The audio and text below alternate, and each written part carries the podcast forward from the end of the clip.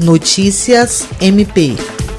Idealizado pela Promotoria Criminal de Sena Madureira, o projeto Gente Plural, em parceria com a Secretaria de Assistência Social dos Direitos Humanos e de Políticas para as Mulheres e o Núcleo Permanente de Incentivo à Autocomposição na Paz, realizaram uma roda de conversa na quadra da escola Dom Júlio Mattioli.